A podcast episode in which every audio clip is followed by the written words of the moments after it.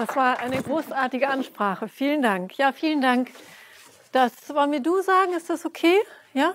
Also vielen Dank, dass ihr alle gekommen seid, trotz des schönen Wetters hier mit mir mit Maske zu sitzen. Und ich werde mir alle Mühe geben, euch von der kreativen Kraft hier zu überzeugen. Und da sind wir nämlich eigentlich auch schon beim Thema, nämlich wie geht eigentlich Zeitgeist? Ne? Wir haben alle unterschiedliche Assoziationen damit. Du hast gesagt, er ist für dich so ein bisschen, na, du weißt nicht. Und eigentlich ist er für die meisten. Wer, wer von euch hat eher eine negative Assoziation mit Zeitgeist? Wer ist positiv? Wer ist neutral? Da kann ich eigentlich gehen. Ne? alles, alles da, alles geklappt.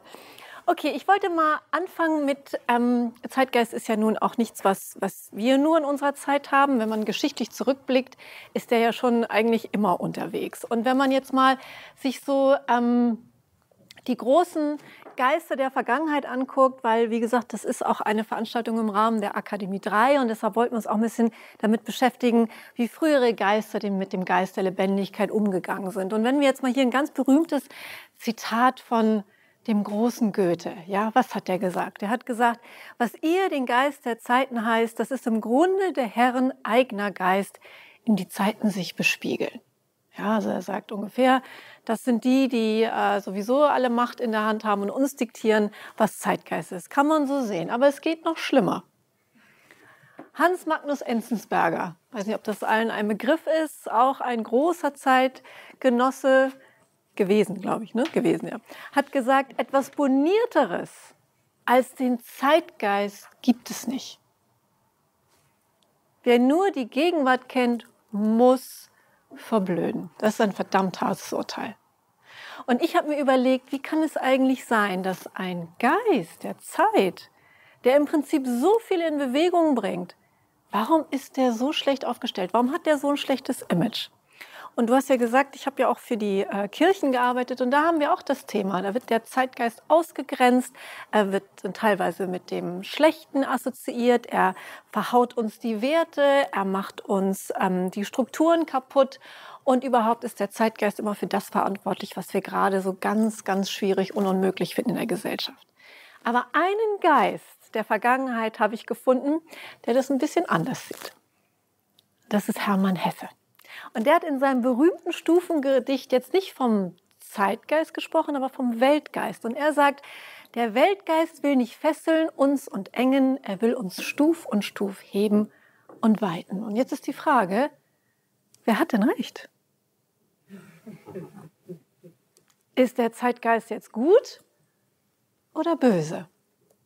Und ich sage, er ist beides. So die Frage, mit welcher Seite von ihm wir uns beschäftigen. Und natürlich ist die deutlich kreative Seite vom Zeitgeist die, die uns heben will und weiten. Und mit der haben sich eigentlich strukturell oder wissenschaftlich, wenn ich das so sagen darf, kaum bis jetzt Leute beschäftigt. Also wenn man mal schaut, es gibt tolle Trendforschung, es gibt tolle Zukunftsforschung, es gibt ganz, ganz viele tolle Forschung, aber sich mit einem Geist zu beschäftigen, ist natürlich so ein bisschen Huhu. Ne? Ist ja klar. Wie will man den kontrollieren? Wie will man den in wissenschaftliche Strukturen? Wie will man den messen? Wie will man das machen? Und dann habe ich mir gedacht, ich gucke mir das mal genauer an mit dem Zeitgeist, weil es gibt nämlich wirklich zwei Bereiche. Es gibt einmal den herrschenden Zeitgeist, das ist dann den, den wir dann meistens ganz doof finden. Und dann gibt es nämlich den hervorbringenden Zeitgeist. Und wie funktioniert der? Und ich habe mich wirklich in den letzten ja, fast Jahrzehnten aufgemacht, herauszufinden, wie geht eigentlich Zeitgeist? Und ich kann euch jetzt schon sagen, er geht ganz anders, als man gedacht hat. Und damit kann ich immer noch nicht die Zukunft vorhersagen. Aber ich weiß, wie man gute Zukunft damit machen kann. Und davon möchte ich heute erzählen. Und da steht uns eine bestimmte Sache im Weg, auf die wir so viel geben, die für uns was ganz, ganz Wichtiges ist. Und ich werde jetzt einfach mal die kühne These in den Raum setzen, dass ich euch heute beibringe, etwas in Frage zu stellen, was ihr glaubt, eigentlich der Kompass fürs Leben ist. Und das ist die Vernunft. Die Vernunft steht uns tatsächlich im Weg, die hervorbringende Seite von Zeitgeist zu erkennen. Und es ist die Vernunft eigentlich, die uns dazu verleitet, immer diese schwierige, diese, diese ja, mehr abstoßende Seite von Zeitgeist wahrzunehmen. Und die Vernunft, die ich hier meine, ist eine Vernunft, die sich temporär an ein bestimmtes kulturelles System knüpft. Und diese Vernunft ist eigentlich nur dazu da, ein bestimmtes System zu erhalten. Und Zeitgeist hat eigentlich ganz selten Interesse daran, Systeme zu erhalten. Darum mag Vernunft Zeitgeist nicht. Und wenn wir mal in die Vergangenheit gucken und uns mal so anschauen, was denn mal so vernünftig war. Ich meine, nur mal so als Beispiel, man fand es mal wahnsinnig vernünftig, Kinder für die Erziehung zu schlagen. Und zwar aus, um aus ihnen vernünftige Menschen zu machen. Ja, das war einmal eine Vernunftsideologie, wo alle dachten, so wird das System besser, so wird das System halt. Würden heute wahrscheinlich hier in dem Raum die wenigsten zustimmen. Ja, und dann haben wir viele Sachen aus der Vergangenheit, die wir mal gedacht haben, wahnsinnig vernünftig sind. Wir haben Gesetze dafür erlassen, wir haben Sanktionen dafür erlassen, wenn man sich anders verhalten hat. Wir haben ähm, Menschen verurteilt, die sich nicht innerhalb dieser Vernunft verhalten haben. Und doch ist das Leben dann ganz anders geworden. Und ich habe mir dann irgendwann mal gefragt, wie kann es denn sein, dass das Leben immer anders will als die Vernunft? Warum wollen die nächste Generation das anders machen als die davor? Warum haben wir Vernunft? Warum, warum heiraten Leute, lassen sich scheiden? Warum gehen sie fremd in der Ehe? Warum machen wir Dinge, die wir eigentlich machen, nicht machen sollten? Und vor allen Dingen, warum sind die Menschen, die uns die meiste Vernunft predigen, wie es zu sein hat, wie wir unser Leben zu führen haben und wie es eigentlich alle machen sollten, warum sind das immer genau die, die dann heimlich genau das Gegenteil machen? Und danach kann man fast die Uhr stellen. Und so bin ich eigentlich groß geworden. Ich bin tatsächlich mit dieser diffusen Frage auf die Welt gekommen, wo ich mir gedacht habe, alles, wie man mir das hier erzählt, kann das nicht alles genau anders sein? Und als ich dann älter wurde, merkte ich tatsächlich am lebenden Beispiel, dass viele von den Erwachsenen, den Lehrern oder anderen Vertretern von Institutionen die mir gesagt haben, wie das Leben zu laufen hat, dann genau das Gegenteil gemacht haben. Das kam dann raus und dann gab es wilde Skandale und das kennen wir medial, das kennen wir privat, das kennen wir in der Nachbarschaft, das kennen wir aus unserem eigenen Leben. Warum ist das so? Warum verhalten wir uns unvernünftig? Und ich habe eigentlich nichts gefunden, was das so wirklich erklärt hat. Ne, die Kirchen können mir das nicht erklären, die haben auch eine ganz starke Idee, wie das Leben zu sein hat. Die Schule kann mir das nicht erklären, die hat auch eine ganz starke Idee, wie das zu sein hat. Wer kann mir erklären, warum wir uns so verhalten und warum auch so viele Vorstellungen vom Leben stattfinden? Ich bin dann Kulturwissenschaftlerin geworden, weil ich mich irgendwann damit getröstet habe, dass auf der ganzen Welt denken Menschen anders über ein gelungenes Leben, über Moral, über Ethik, über all diese Sachen, die uns so wichtig sind. Und wie kann es sein, dass an irgendeiner Ecke der Welt die Leute Menschen in den Kochtopf werfen und aufessen. Auf der anderen Seite der Welt gibt es heilige Kühe, zwischendurch gibt es das Patriarchat und auf einmal gibt es die Influencer. Wie, wie können wir das erklären? Hat das noch was mit Vernunft zu tun? Womit hat es etwas zu tun? Und dann habe ich mir gedacht, was ist der Missing Link? Was verschweigen mir die Institutionen und die Weisen und alle anderen? Und irgendwann habe ich gemerkt, es ist nicht die Vernunft, die die Zukunft bestimmt. Es ist nicht die Vernunft, die unser Leben hineinbricht. Es ist nicht die Vernunft, die am Ende ein gelingendes Leben macht, sondern es ist ein Gefühl, was ich mittlerweile als sehr weise und auch sehr vorausschauend angesehen habe. Es ist die Sehnsucht. Und die Sehnsucht ist etwas, was in unserem Kulturkreis auch ein bisschen ein Stiefkind ist, weil sie sich natürlich gegen strukturelle Strukturen und Positionsmacht wendet und natürlich nicht zum Systemerhalt beiträgt. Und darum ist die Sehnsucht immer so etwas Gefährliches. Und darum ist Zeitgeist auch was Gefährliches. Aber ich glaube, die beiden zusammen machen ganz, ganz tolle Sachen.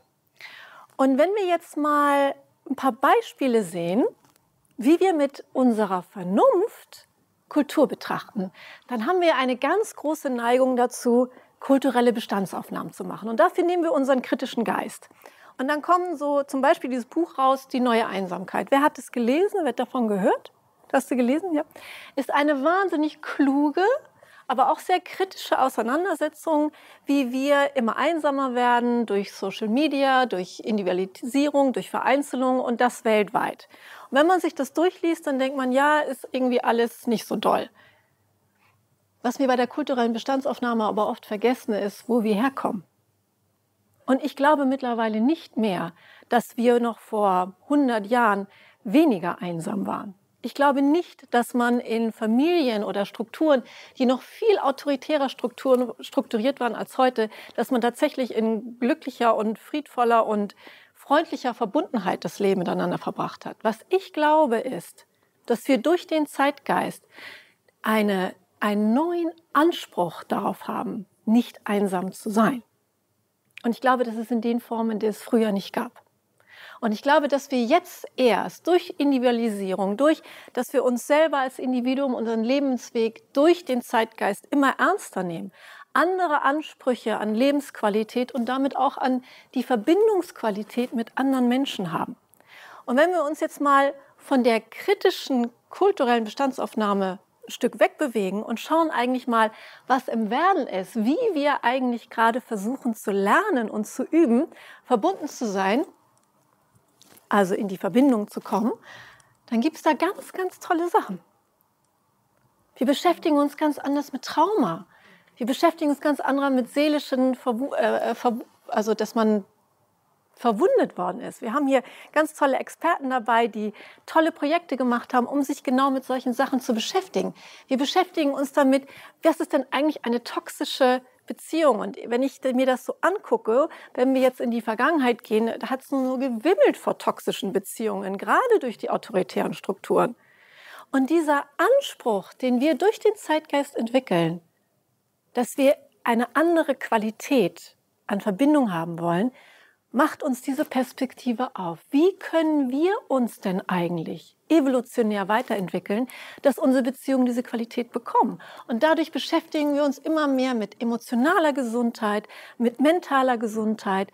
Ähm, warum nehmen Leute Drogen? Warum machen sie das und das? Was wollen sie da stopfen? Wir kriegen eine ganz andere Empathie für Leute, die Schwierigkeiten haben, gesunde Beziehungen zu führen, weil wir es anders hinterfragen. Und diese Perspektiven darauf, die hätten wir vor 50, 100 Jahren nicht gehabt. Und das ist immer das, was mich dann so ein bisschen ärgert, wenn man den Zeitgeist diffamiert, ist, dass man nicht erkennt, was das hervorbringende Potenzial ist. Oder auch zum Beispiel hier in der Fußballwelt, hier Schalke 04 ist, der gesagt hat, ähm, ich kann mir den Namen so schlecht merken. Wer war das? Was ist einer? Hanne, ich glaube, ja, genau, Rangne war das. Ne, ein Aufschrei, wie kann das sein? Ne? Hat sich im Burnout gesagt, hatte irgendwie einen super Management-Job, kann nicht mehr, geht nicht mehr, hat gesagt, dass die Struktur ihn dort mittlerweile krank macht. Und das ist das Besondere an unserer Zeit, dass wir nicht mehr damit beschäftigt sind, uns der Struktur nur anzupassen, kostet es, was es wolle, sondern wir gucken auf unsere Gesundheit und stellen die Struktur in Frage. Und das ist eine ganz, ganz besondere Zeitqualität, die wir haben. Und das führt mich dann zu meinem Lieblingsthema. Ich beschäftige mich wahnsinnig gerne mit Drogen. Nicht persönlich jetzt, aber ähm, es ist nicht zu unterschätzen, wie uns zum Beispiel Drogen, die gerade im Trend sind oder die gerade gehypt sind, wie viel die uns darüber erzählen, wie es einer Gesellschaft geht. Ne, weil wir nehmen die Drogen, um zu kompensieren. Und es ist auch so interessant, dass, und da sind wir wieder bei der Vernunft, dass ähm, zum Beispiel Soltara ist ein Healing Center auf Costa Rica, die Traumata und andere psychische Leiden mit ähm, psychoaktiven Substanzen behandeln. Und wir waren uns alle ganz, ganz lange einig, was von der Vernunft aus von psychoaktiven Substanzen zu halten ist, nämlich gar nichts. Und hier hat man jetzt festgestellt, dass die ähm, posttraumatische Belastungsstörungen von Soldaten aus Afghanistan, von Missbrauchsopfern, von alles über diese Reise in das Unterbewusstsein viel, viel schneller heilen können, als wenn man jetzt zehn Jahre auf der Psychiater-Couch ist. Und damit haben wir eine Neubewertung. Dadurch, dass wir eine neue Sehnsucht, eine, eine kollektive Sehnsucht sich durchsetzt, haben wir eine Neubewertung von Dingen, wo wir uns vorher so sicher sein, dass es unvernünftig ist und das ist vernünftig. Und dann dauert es auch nicht lange, dass es dann in die Unterhaltungsindustrie kommt. Das hat dann äh, ich glaube, Amazon Prime hat das mit Nine Perfect Strangers aufgenommen. Sehr empfehlenswert, wenn man sich mit dem Thema beschäftigen möchte, wie man mit psychoaktiven Substanzen tatsächlich an den Kern seines Schmerzes, an den Kern seiner psychischen Themen rankommt und wie man das ausheilen kann, damit man eben in eine andere Verbindungsqualität kommt. Und ich nenne das mittlerweile radikale Empathie. Und das ist eine tolle Zeit. Das ist echt toll, dass wir das haben. Anderes Beispiel, ganz beliebt. Ne? Generation unfähig. Jedes Mal kommt jede Generation mehrere Bücher raus, dass die heranfolgende Generation überhaupt nichts taugt, aus welchen Gründen auch immer. Aber eins ist sicher, der Untergang naht. Ja, also wenn die Leute dann irgendwann mal in den Schalt stellen und oh mein Gott, ne, und dann kennt ihr alle diese Talkshow-Situation mit Ethikrat und Experte XY und alle sind sich einig, ganz schlimm. Wird nichts. Ist ja klar, kann ja nicht. Ne?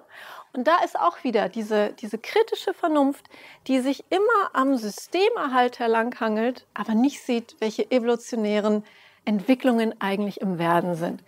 Und die Sehnsucht hier ist natürlich immer die gleiche bei den nächsten Generationen. Es geht um das gelingende Leben. Wie können wir die jungen Menschen in ein gelingendes Leben reinbringen? Aber schauen wir doch mal, was diese ach so schlimme Generation eigentlich gerade macht. Und wie andere das sehen. Hier sehen wir zum Beispiel H&M, die haben Role Models ins Leben gerufen, wo sie kind, also Kindern, ich sage nicht nur Jugendliche, Kindern unter zwölf Projekte finanzieren, die die Welt zum Positiven verändern. Jetzt zeigt mir mal eine Zeit, wo man dieses Alter mit dieser Gestaltungsmacht finanziert und ernst genommen hat. Oder solche Sachen wie Polywork haben wir uns gerade darüber unterhalten. Soll der Nachfolger von LinkedIn werden? Reißt zum Beispiel auch die Idee auf, dass man sich auf einem beruflichen Netzwerk über den linearen Lebenslauf austauscht sondern es geht darum, dass eigentlich die heranwachsende Generation in Projekten ist. Und zwar in vielen Projekten, weil sie haben diese Entfaltungsideologie, dass sie ihr Potenzial entfalten sollen. Also machen sie es auch und haben ganz viele unterschiedliche Projekte, die sie auf dieser Plattform anbieten und dafür Mitstreiter suchen. Leute, die mitmachen, die Impulse reingeben. Und, ähm, und somit eine ganz andere Idee von Arbeitsbiografie aufbauen, die natürlich mit unseren früheren Referenzpunkten überhaupt nichts mehr zu tun haben. Überhaupt überlegen die sich, ich sage nicht alle, aber es ist ein Geist in der Luft, dass die wissen, wir können was bewegen. Und wie geht das? Und da gibt es verschiedene Modelle, zum Beispiel Hackathon. Wir haben hier einen Experten für Hackathon hier.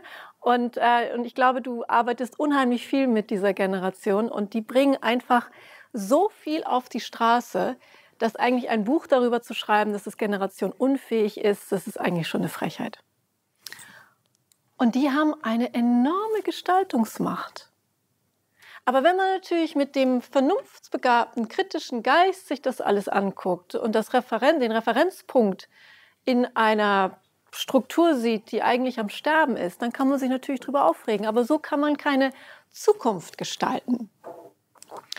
Und somit komme ich zu meiner ersten These, die sagt, Sehnsucht und Zeitgeist inspirieren uns zu neuen Lebens- und Weltvorstellungen und damit zu kulturellen Experimenten. Und das ist natürlich schwer auszuhalten. Gerade für Leute, die sich in einer bestimmten Kulturidee unheimlich gut eingerichtet haben. Die mögen das natürlich nicht, das ist klar. Aber wir können mit der Vernunft und mit dem kritischen Geist kommen wir an Zeitgeist nicht ran.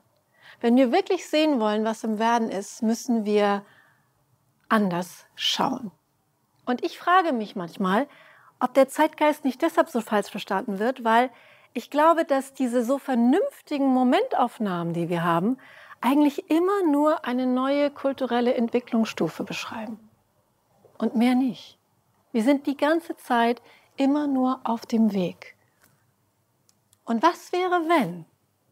Ja, was wäre, wenn diese ganzen Ideen von Zeitgeist nicht stimmen. Was wäre, wenn Zeitgeist wirklich eine evolutionäre Intelligenz wäre, die kulturelle Evolution vorantreibt? Und jetzt überlegt euch mal, wie man dann mit Zeitgeist als Instrument arbeiten könnte. Und darum ist für mich das Besondere und das Herausragende an Zeitgeist, dass er uns immer wieder von Positionsmacht emanzipiert. Jetzt überlegt mal das Potenzial Immer wieder wird versucht, Positionsmacht zu machen. Es ist egal, ob das der Staat ist, ob es die Kirche ist oder ob es jetzt äh, ein, äh, ein, ein Unternehmen ist oder auch immer. Positionsmacht ist etwas, was in irgendeiner Form immer wieder zum Tragen kommt. Dort wird Zeitgeist instrumentalisiert, aber Zeitgeist emanzipiert auch von Positionsmacht. Und ich glaube, dass da wirklich sein größter Schatz, sein größter Zauber und sein größtes Potenzial liegt. Und er macht es da damit, dass er diese Ideale und Anti-Ideale, ne, also alle müssen so aussehen, alle müssen sich so verhalten, Frauen können nur überleben, wenn sie verheiratet sind, Männer können nur überleben, wenn sie keine Gefühle zeigen und so weiter. Diese Ideale und Anti-Ideale, an denen wir uns dann messen und unsere Anerkennung herausziehen, die nimmt uns der Zeitgeist weg. Und auf einmal sagt einer, nee, wieso? Männer kann noch Gefühle zeigen. Oder wieso? Ich kann mich doch irgendwie individuell verhalten. Oder wieso? Ich kann doch irgendwie vegan leben. Oder wieso? Wir müssen irgendwie anders mit der Umwelt umgehen. Und dann fangen wir an, das System nicht mehr zu erhalten, weil einfach die Zeit von dem System vorbei ist. Und das ist für mich im Prinzip immer wieder eine radikale Hoffnung in die Zukunft. Und um euch mal zu zeigen, wie radikal ich das meine, möchte ich mal gleich hier auf das Thema von dem Krieg eingehen. Ja, jetzt haben wir auch ne, überall in den Medien Putin und geht nicht und Krieg wieder in Europa und wir waren so naiv und überhaupt und sowieso. Ja, waren wir das denn wirklich? Gucken wir uns doch mal an, wie resonanzfähig wir auf diesem Krieg jetzt sind. Ich denke, die Mehrheit ist sich einig, dass das ein großes Unrecht ist. Was glaubt ihr, wie die resonanzfähig dieser Krieg vor 100 Jahren gewesen wäre? Wenn ein Autokrat aus territorialem Machtanspruch Gewalt als politisches Mittel einsetzt. Was hätte man da vor 100 Jahren drüber gedacht? Hätten dann auch alle gesagt, schlimm, gar nicht, geht nicht? Nein.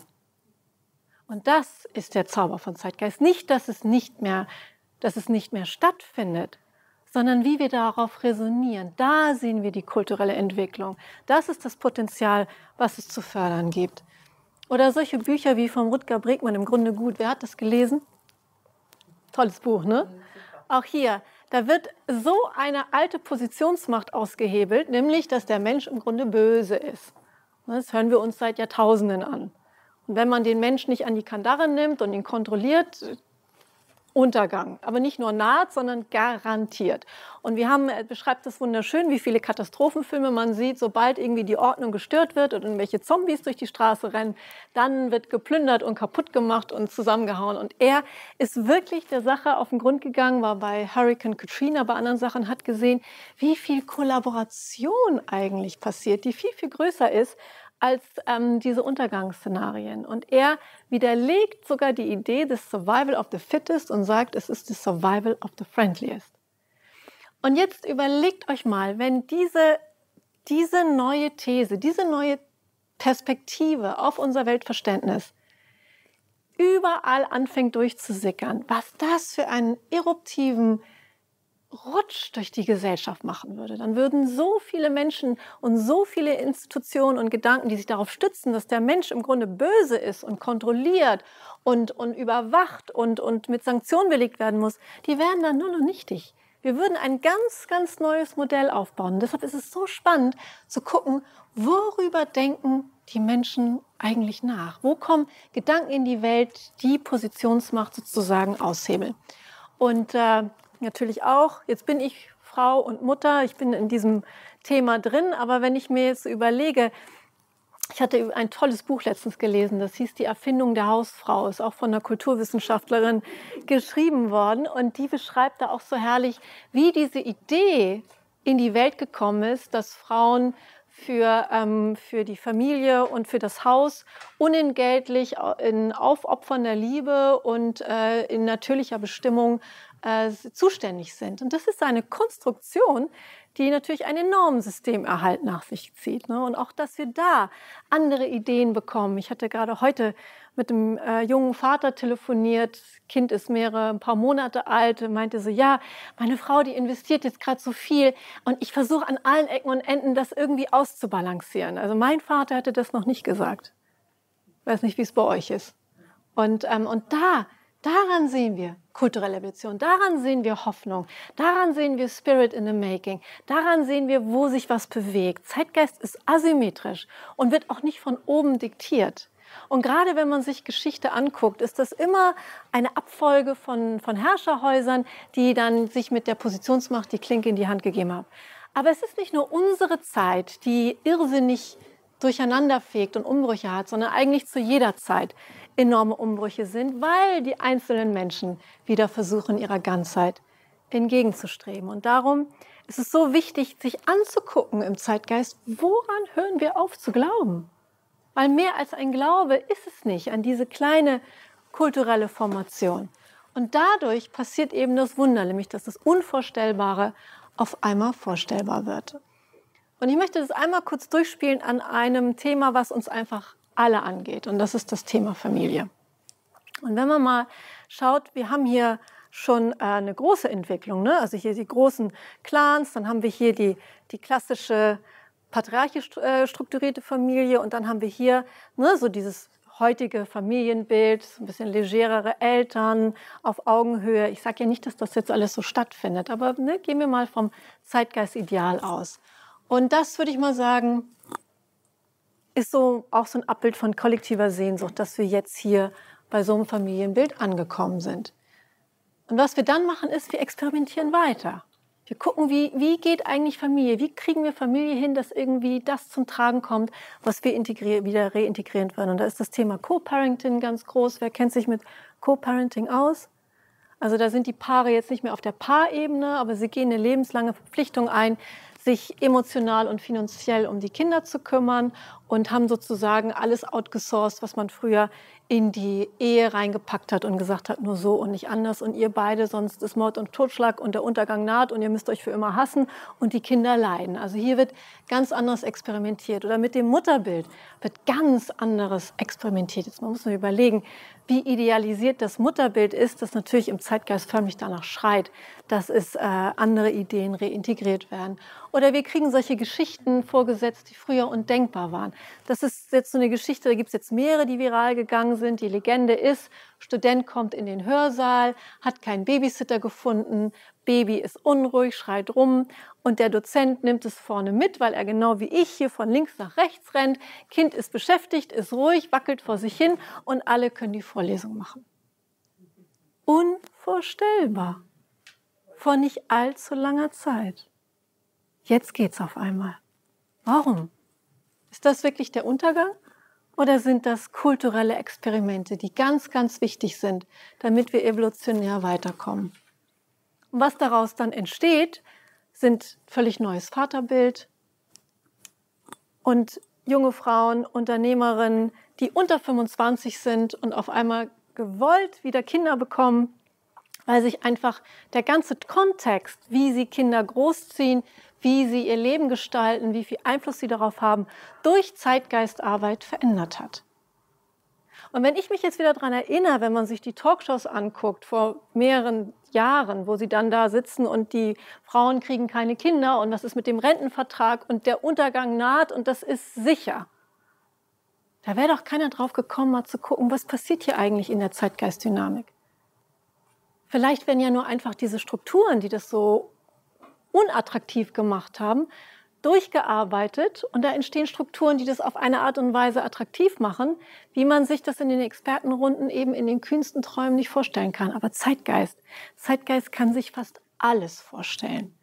Und dann kommen natürlich ganz schnell die Ratgeber, die das alles nochmal aufreißen, wie wir es gedacht haben und völlig neue Verbindungen machen, damit das Ganze weitergehen kann. Und ich glaube mittlerweile, und ich weiß, das ist eine kühne These, aber ich glaube mittlerweile, dass streng konservative Menschen und Institutionen eigentlich nicht qualifiziert sind, Werte zu bewahren.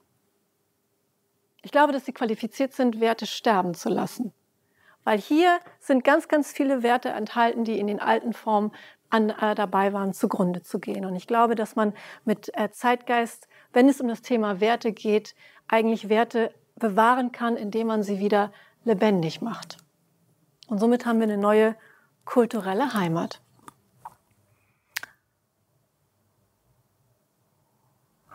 Und deshalb, wenn man in den Zeitgeist schaut, wo stößt Zeitgeist neue kulturelle Entwicklung an? wo lässt sich evolutionäre Intelligenz im Zeitgeist ausmachen? Und dieses Modell kann man einfach auf alles anwenden. Zum Beispiel auch jetzt Metaversum oder KI, das sind auch so Sachen. Da bauen wir letztendlich auch virtuell, auch nur in einer Ecke von dem Kreis irgendwas auf. Und früher oder später muss der ein oder andere Spirit Maker gucken, wo wir in den anderen Feldern der Sehnsucht. Und dieses Prinzip, wie gesagt, findet sowohl virtuell als auch analog statt. Und man kann es sich für alle Themen anwenden, ob es Geschäftsfelder sind, Kundenbeziehungen, Leadership Management, Unternehmenskultur, Familie, Partnerschaft, auf die eigenen Kinder. Wo geht die Sehnsucht hin? Und was erzählt die Sehnsucht darüber, was integriert werden möchte? Und für mich ist das im Prinzip das neue Denken für eine neue Zeit, weil das ist der Unterschied, sich eben Trends anzupassen oder Systemerhalt zu betreiben. Es ist der Unterschied, dass man kulturelle Evolution fördert und damit eben auch eine andere Nachhaltigkeit baut, weil ich glaube, eine Kultur immer wieder zu fördern, etwa mehr in die Ganzheit zu kommen, ist Nachhaltigkeit und ist auch sinnvoll. Und das wäre für mich Beyond Business. Vielen Dank.